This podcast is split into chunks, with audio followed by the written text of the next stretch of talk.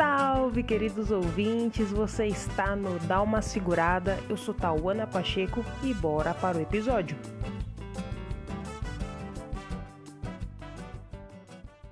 Bom dia, boa tarde, boa noite. Mais um episódio aqui do podcast. Hoje eu vou fazer uma análise de um documentário que tem na Netflix.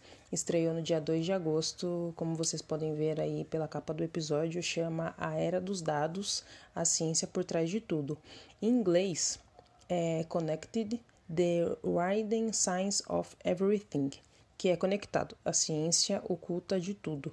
Para cá, para o Brasil, ela ficou como a era dos dados, não dá para entender muito bem, né? Porque fica assim, mas, bom, vamos lá. A série contém seis episódios, cada episódio ele fala de um assunto, eu vou comentar todos eles. Acho que vai ter alguns spoilers assim, mas não é nada que você não possa assistir depois e procurar depois também. É uma abordagem muito legal que eles fazem, porque mostra a conexão que tem entre as coisas, como eu, você, é, como pessoas de outro, outro país estão conectados, como que as coisas funcionam, saca? Como que os caras chegam em algumas conclusões, né, através das pesquisas e enfim. O primeiro episódio é sobre monitoramento e, meu, a gente está sendo observado o tempo todo. É, a gente sai na rua, sempre tem uma câmera no, na condução, transporte público, né, no caso. Fora também as redes sociais e como que, o, como que os governos e as empresas privadas usam isso, usam os nossos dados, né, no caso, por exemplo, para a gente compartilhar, postar foto, pedir um biscoitinho, é, a gente entrega os nossos dados os nossos dados pessoais, no caso. É como se fosse uma via de mão dupla. Você dá os dados para aquela empresa para você poder usar aquela rede social. E a gente não sabe como que eles usam esses nossos dados, né? Então faz a gente pensar assim, ficar tipo, putz, mano, Fiquei bastante pensativa nesse, nesse episódio e também outras pesquisas que fazem com animais, fazem com porcos e também com um passarinho. Muito, muito legal, acho que vale a pena conferir. No segundo episódio, ele trata sobre cocô, que eu sabia que tinha algumas pesquisas com relacionado a, a fezes, mas é, não sabia meio que para que que serve. Então, aí depois eu fui pesquisar, serve para meu da, das fezes sai sai muita coisa. Então, ele mostra uma pesquisadora que ela achou a fezes mais antiga até então, que é de 50 mil anos atrás. Uh, antes disso, tinha uma de 9 mil anos atrás. Meu, é muito legal porque a partir daí deu para ver que aqueles humanos que dessas fezes, né, o dono dessas fezes, eles tinham uma microbiota intestinal muito mais diversa do, do que a gente tem hoje. Microbiota, é, a gente tem bactérias no nosso corpo inteiro. Nosso corpo é mais bactéria do que as próprias células. Então tem a microbiota intestinal, é como se é flora, flora intestinal, saca? Que a gente ouve bastante falar. Então, é, tem a microbiota intestinal, tem a da pele, tem bocal, tem das partes íntimas. Então a gente vive com a gente vive cheio de bactérias em uma relação harmônica até alguma até algumas partes, né? E aí mostra as pesquisas que são feitas através de fezes, tanto de de fezes humanas, mas também dos outros animais. Mostra o sistema de saneamento de Londres, que através do que eles pegam lá numa, na coletagem do esgoto, dá para medir o quanto de, de droga, por exemplo, os londrinos eles estão é, usando. Meu, umas abordagens assim muito legais também. É, fora que todos os episódios ele, ele visita pelo menos três lugares e troca ideia com algum cientista, com algum pesquisador. Uma parte bem legal desse episódio foi quando ele faz uma correlação com a teoria da panspermia. Eu não sei se vocês lembram, mas é uma teoria de como que a vida surgiu na Terra. São várias teorias que existem, né? Mas essa é bastante forte, que defende que a vida veio de um outro lugar do planeta, ou oh, outro lugar do cosmos. Então, pegou uma carona e caiu aqui na Terra e ela conseguiu se desenvolver. 50 anos atrás, quando o homem pisou na Lua, ele deixou o lixo que ele foi no banheiro lá. Então, é, tem fezes na Lua humana. E aí eles querem ver, voltar, né, no caso, para ver se as bactérias que são encontradas nas fezes, ela conseguiu prosperar naquele ambiente. Pode ser que sim, pode ser que não, né? Porque, tipo, a bactéria, mano, ela tem em vários lugares, nos lugares mais extremos, e por que não não estaria na Lua, né? Então, meu, muito interessante, assim, saber que possivelmente pode ter bactérias na Lua, isso dá mais força para a teoria da panspermia. Muito, muito legal esse episódio, foi um dos episódios que eu mais gostei. O terceiro eu gostei bastante também, tô falando que eu gostei bastante de todos por enquanto, mas é que eu gostei bastante mesmo desse, que é de poeira. E mostra as correlações incríveis que tem da, da poeira, que, tipo, do deserto do Saara, que até aqui, chega aqui até a Amazônia. É muito incrível, mas também mostra como se a poeira é muito importante, mas só que as coisas se complementam, né? Eu senti que eles não que força a barra, mas dá o crédito só para a poeira e não no todo o sistema complexo que é a natureza. Foi assim que, mas é uma, uma mas é uma análise minha que eu, que eu, que eu achei assim. Bom, nesse episódio, como eu já dei a como eu falei, né, no, no caso, é a parte mais. É muito legal quando você está assistindo alguma coisa, não sei vocês, mas quando eu tô assistindo alguma coisa e mostra alguma coisa do Brasil, assim. Então mostrou lá a Amazônia e eu fiquei, caramba, que legal. E muito interessante que eles mostram que a poeira que sai do Saara, do deserto do Saara, um, meu, extremamente extremo, né? Um lugar muito extremo de, de, de se estar, de viver, enfim não viver, né? Ninguém acho que vive no Saara, não sei, não sei, preciso pesquisar.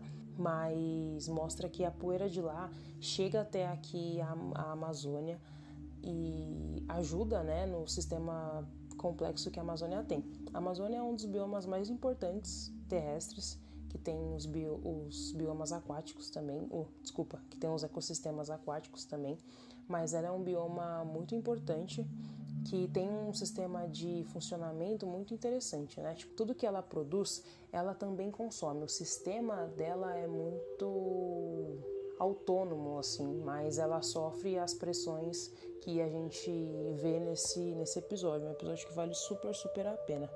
O quarto episódio fala sobre dígitos. Eu fiquei moscando um pouquinho que fala de uma lei de bem forte, lei de bem forte que chama, que é uma lei que ela segue um padrão de números. Isso acontece na música, mostra que a Receita Federal de, dos Estados Unidos as pode usar ou não essa essa lei fica meio que tipo no ar, mas provavelmente os caras usaram na música, no esporte, como eu já falei. E aí teve uma pesquisadora muito legal que ela usou essa mesma lei para nas redes sociais. Então ela usou nas contas que ela tinha no Twitter, no Facebook, no Instagram e percebeu que as pessoas que não entravam, né, tipo, sobrou que as pessoas que sobravam não se enquadravam, a maioria delas eram bots. Então, bastante interessante também. Mas foi um episódio que eu só achei ok, assim. Eu achei legal, mas eu não achei tão legal porque parece que essa lei explica tudo. O quinto, que é sobre nuvens, foi o que eu mais gostei, com certeza. Muito, muito, muito legal, gente, sério mesmo. É, nuvens e aí foi, meu, eu acho que foi o episódio que eu mais gostei porque faz fala das nuvens, as nuvens, nuvens do céu e também nas nuvens, nuvens que a gente usa no, no, nosso, no nosso celular, nosso computador, enfim, nuvem, tipo, quando você guarda suas coisas. Muito interessante. Ele faz uma relação da previsão do tempo, como conta, né, como que as primeiras previsões do tempo é, se deu. Mostra uma máquina extremamente potente, uma das máquinas mais potentes que calcula 14 mil trilhões por segundo. É cálculo demais, tipo, parece uma é uma super estrutura, parece que é um andar inteiro assim, só para o tamanho daquela máquina. E isso ajuda bastante a isso ajuda isso ajuda bastante para a previsão do tempo e tal. Então, foi é muito, eu fiquei até perdida assim, é muito legal, muito legal mesmo. Também o que eu mais o que eu achei mais interessante foi quando ele vai falar com um pesquisador lá na África do Sul que fez uma correlação com o surto de uma febre que é uma, tipo uma, uma epidemia que isso acontece lá, né, no caso, que chama febre Vale do Rift. E aí ele comparou o mapa do surto e o mapa do tempo. E aí viu que quando ocorria a, o surto dessa febre, ocorria também o fenômeno do El Nino, o El Nino é aquele fenômeno que as águas do oceano aquece do Oceano Pacífico e tal, e aí altera toda a mudança climática dos, dos países, de, dos locais mais, mais próximos de onde ocorre esse fenômeno. Então é o que ocorre ali na África do Sul.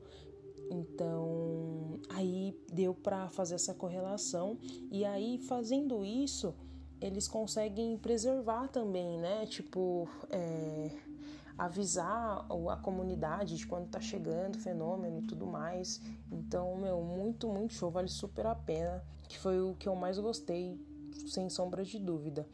Voltando para a tecnologia que eu estava falando da nuvem, mostra um país do, da Europa, Estônia, que é o país que tem o governo mais moderno, tipo, país topzera, assim, os caras não. É muito tecnológico, então não é aqui igual a, aqui ou em outros lugares do, do, dos países, né? Que tem, pô, você tem um CPF, você tem um número de coisa e tal, e aí a gente precisa proteger os nossos dados quando perde algum documento, aquela correria e tal, faz boletim de ocorrência, não sei o quê.